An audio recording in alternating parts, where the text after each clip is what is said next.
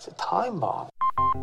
Big short investor Michael Burry is back on Twitter and warning of the biggest market bubble in history. Estamos en la burbuja especulativa más grande de la historia en todos los activos. Greatest speculative bubble of all time in all things by two orders of magnitude. Los expertos apuntan a un déficit público histórico irreversible que supondría efectos devastadores para todo el planeta.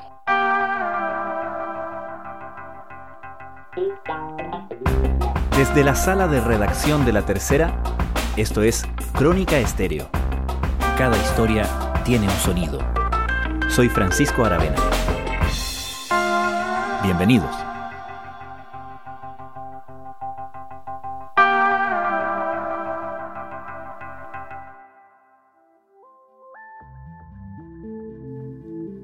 Economía mundial que lucha por recuperarse de la pandemia y donde el repunte que se ha iniciado con el retorno de la gente a la normalidad alimenta a los optimistas, algunos expertos advierten que lo peor está por venir. Es cierto que hablar sobre crisis cada cierto tiempo ya es parte del ciclo económico. Ahora, con factores tan determinantes como la paralización de gran parte de la actividad durante la pandemia y los subsecuentes estímulos económicos multimillonarios para la reactivación sobre la mesa, preocuparse por lo que viene parece de sentido común, pero los mensajes de advertencia adquieren otro tono cuando llegan de la mano de analistas que cuentan en su currículum con otras predicciones que en su momento parecían contraintuitivas y que terminaron cumpliéndose. Ahora, dos de esos expertos han hecho noticia con sus advertencias sobre el momento actual. Uno de ellos es Nuriel Rubini, el llamado Doctor Doom o Doctor Desastre, después de haber alertado sobre la crisis subprime de 2008.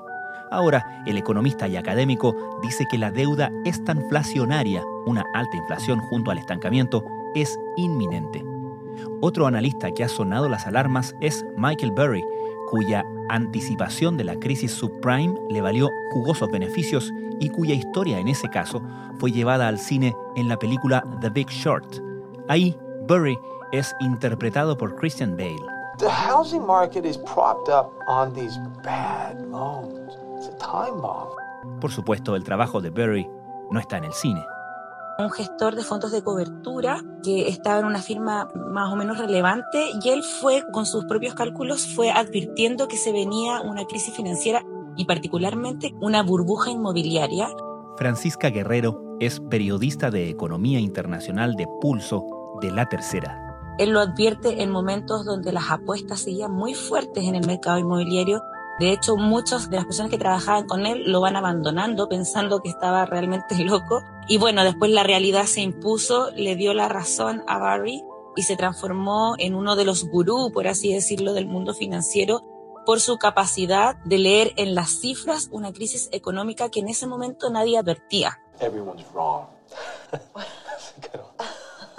This is Wall Street, Dr. Burry. If you offer us free money, we are going to take it. Y su nombre ha vuelto a aparecer en la palestra porque ha seguido dando muestras de su habilidad para, a través de la lectura de los números, de, de, de, de la finanza, adelantarse a situaciones que en general no, el mercado no advierte.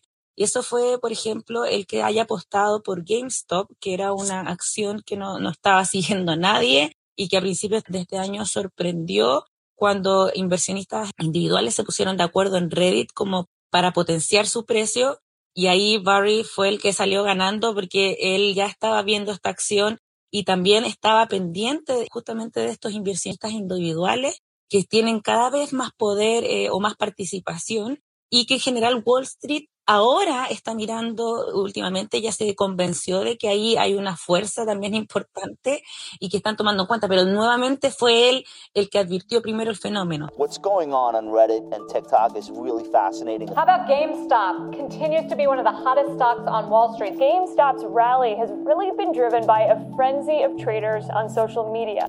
Un fenómeno que tiene que ver con estos inversionistas individuales y que tiene también que ver con las redes sociales, ¿no? De hecho, el caso de GameStop parte en Reddit, que es este foro, este agregador de noticias que no es nuevo, pero que también ejemplifica la entrada de estos actores que en un momento parecían marginales al sistema propiamente tal, con gran impacto.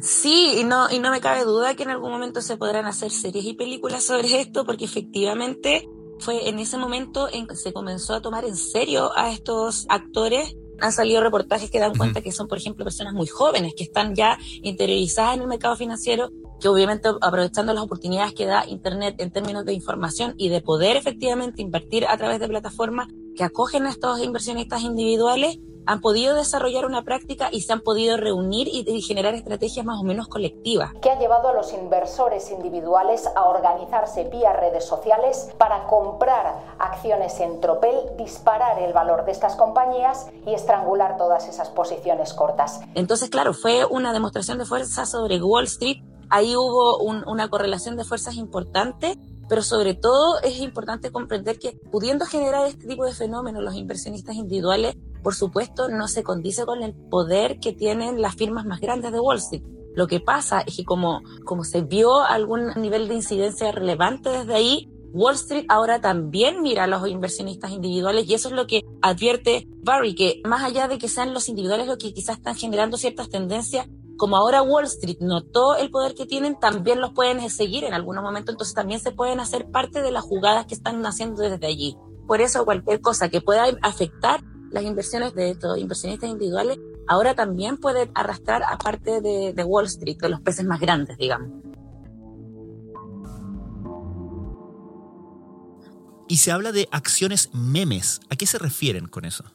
Bueno, es interesante eso en particular porque justamente es uno de los puntos importantes de las alertas que enciende Barry, que tiene que ver con las acciones memes. Es chistoso el, nombre, pero, pero así es y, en el fondo lo adquieren y agarra este concepto de meme justamente porque es una tendencia muy particular de redes sociales y de Internet. En el fondo, muy de nuestros tiempos.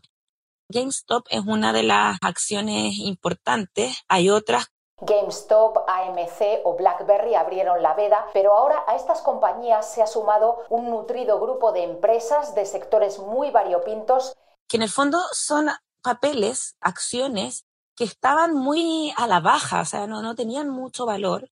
Incluso algunos eran de, empresas que estaban al borde de la quiebra, pero que justamente a través de la organización que se da colectiva de estos inversionistas individuales, al meterse conjuntamente al mismo tiempo, generan algún movimiento que permite a estos inversionistas tener una ganancia en, en cierto momento. Estas son las llamadas acciones meme. Su característica principal es que no tiene que ver con que la empresa esté subiendo las acciones porque hicieron un gran negocio, generaron una nueva estrategia, entregaron un nuevo producto que va a generar más ventas, que va a mejorar el negocio. No tiene que ver con eso, sino que tiene que ver con cómo lo ocupan estos inversionistas individuales como un activo que ellos moviéndose de cierta manera pueden sacar algún provecho con los movimientos de sus precios. Y justamente una de las alarmas que enciende Barry porque según él, cuando no hay un asidero de sus alzas en la economía real, en general se entiende que están infladas y eso significa que en algún momento la realidad se impone siempre y ahí hay riesgos de que explote una burbuja. Entonces él dice, ojo, porque se piensa que estas acciones, que lo que suceda con ellas, si llegara, por ejemplo, a explotar una burbuja, va a afectar solamente a estas inversionistas individuales.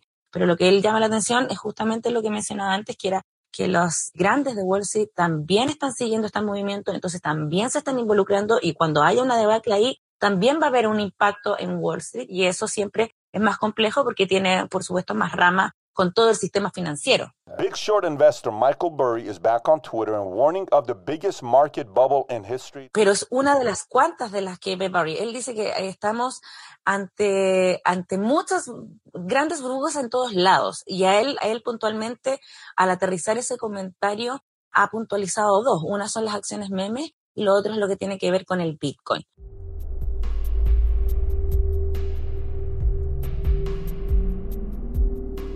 ¿Y cuál es esa advertencia que hace Michael Burry en relación a esta criptomoneda? Hay dos cosas en las que se funda su mirada más bien pesimista en relación al Bitcoin y que cabe destacar que él hace este análisis previo a la caída más reciente que hubo en el Bitcoin. El Bitcoin llegó a sobrepasar los 50 mil dólares y fue cuando estaba en esa posición cuando Barry hace su análisis y dice, ojo acá, pueden haber riesgos y fue después cuando se viene una caída que lo deja más cerca de lo, eh, por debajo de los 35 mil dólares. Esta caída arrastró el mercado de criptomonedas, provocando pérdidas de cientos de miles de millones de dólares. Y lo que él advierte son dos puntos. Uno tiene que ver con que él comenta que eh, ante cualquier situación de crisis o, a medida que siga avanzando también el Bitcoin, se va a enfrentar a la regulación de los bancos centrales y él dice que los bancos centrales no les gusta competir con algo que no está regulado y que tiene alguna forma de monopolio. Sabemos que hay otras criptomonedas en el mercado, pero sin lugar a dudas Bitcoin es la que está arrasando, la que tiene más, influencia, más poder, más arraigo. Entonces él dice, en algún momento va a desatarse un poco esta guerra, por así decirlo, de los bancos centrales contra el Bitcoin y eso inevitablemente va a mermar el valor que hoy día está teniendo la moneda y el riesgo está en que desconocemos exactamente cuál es el apalancamiento en torno al Bitcoin. Eso quiere decir que no sabemos cuánto del sector financiero, las empresas, tienen invertido en Bitcoin, por lo tanto, cuando su precio caiga, es un hoyo negro, habla él, de cuándo va a ser exactamente el impacto en la economía. Algunos los han aminorado, dicen que no, no, hay tanto, pero lo cierto, y, en eso tiene razón, es que es algo desconocido. Y si hablamos de pronósticos eh, quizás pesimistas o por lo menos alertas tempranas, tenemos que hablar de Doctor Doom. El día de hoy vamos a hablar de Nouriel Roubini. El Doctor Desastre fue el apodo que le dio el New York Times.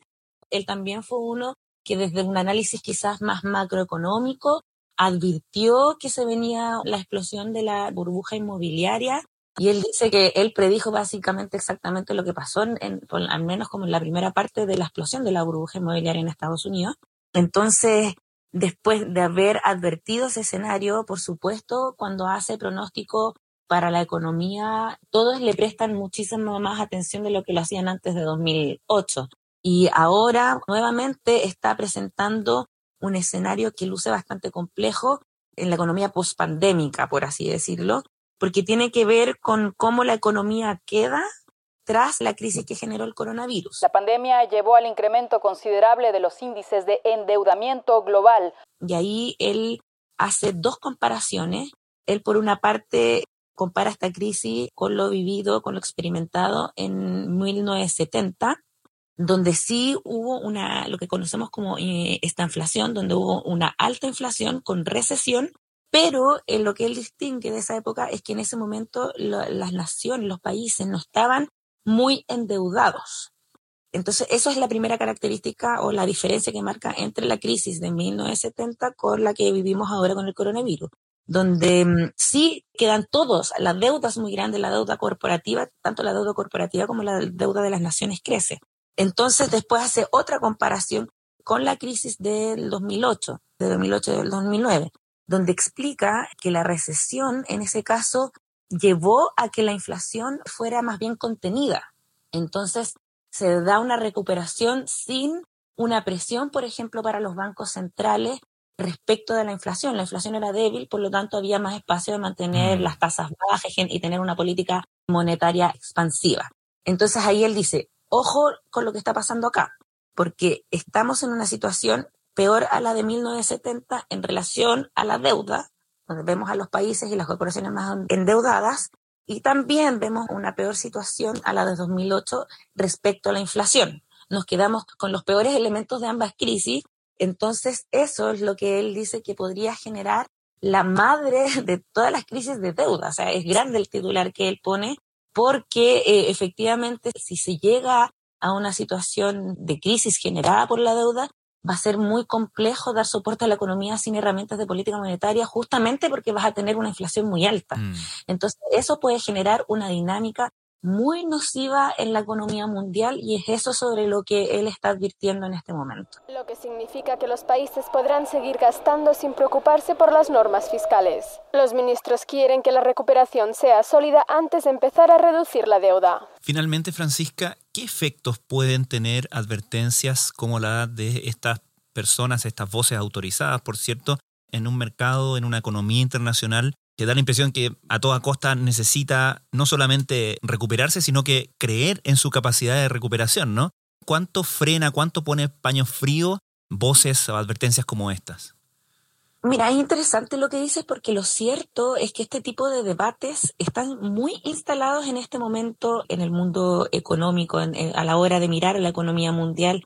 Incluso hay debates internos en países como Estados Unidos, donde también hay, por ejemplo, una discusión en torno al estímulo fiscal. Algunos lo ven como un riesgo excesivo, la economía supuestamente está repuntando, no hay para qué apoyarla más, y esto puede generar un sobrecalentamiento de la economía.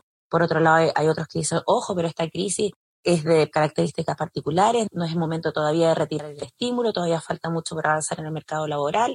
Entonces, lo principal de este debate y, por qué nacen todas estas visiones quizás discrepantes, por ejemplo, lo que estuvimos hablando durante este rato no coincide con las visiones optimistas que tú lees, por ejemplo, del Banco Mundial, del Fondo Monetario Internacional, de la OCDE, que ven con esperanza esta recuperación y continuamente van mejorando las perspectivas de crecimiento de la economía. Y tiene que ver porque estamos en un momento totalmente inédito.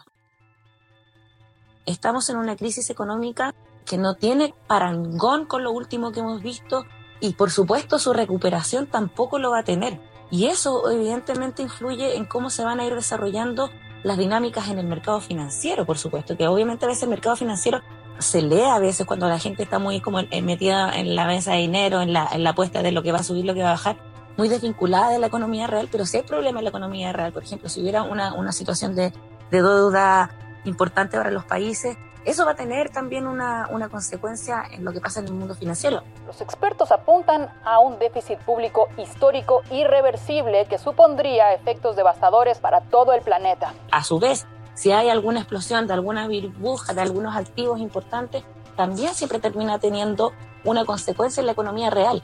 Entonces, finalmente la discusión es abierta, los debates están ahí, el mercado al parecer todavía guarda cierto optimismo porque no hemos visto todavía una baja relevante. Los riesgos ciertamente están, incluso Citigroup hizo una encuesta entre sus clientes donde veían que había más probabilidades de una baja a mediano plazo que un alza, justamente por el ruido que está generando, por ejemplo, la inflación y la consecuencia que esto tiene en la política monetaria. Entonces las apuestas son diversas. Eso sí, obviamente, cuando ves un escenario así de, de líquido, como se dice, la cautela tiene que ser la que manda. En general, esa sería la postura más sabia, porque efectivamente no hay seguridad eh, absoluta de quién es el que va a ser ahora el que le den el blanco y del que estemos hablando en el futuro. Mira, cuando recién veníamos saliendo de la crisis, estos fueron los nombres que vieron, eh, que acertaron en lo que sucedió. Es difícil poder hacer una evaluación y decir, sabes que este es el que tiene la razón. En realidad los organismos multilaterales, con su análisis, con su staff de profesionales, están dando lo correcto y estos otros solamente están metiendo miedo o por el contrario darle la razón a ellos que en el pasado no fueron escuchados pero terminaron teniendo la razón. La verdad es que la, la situación de la economía mundial luce bien hasta ahora en cifras, es innegable que hay riesgos relevantes porque fue un golpe muy fuerte y hay dinámicas económicas desconocidas. La economía se detuvo en seco y ahora se está acelerando al mil por hora y eso conlleva, por supuesto, riesgo. Vamos a tener que esperar que la realidad se imponga para saber efectivamente cuál de todos estos análisis es el que está dando en lo correcto. Francisca Guerrero, muchas gracias. Gracias a ti, Francisco.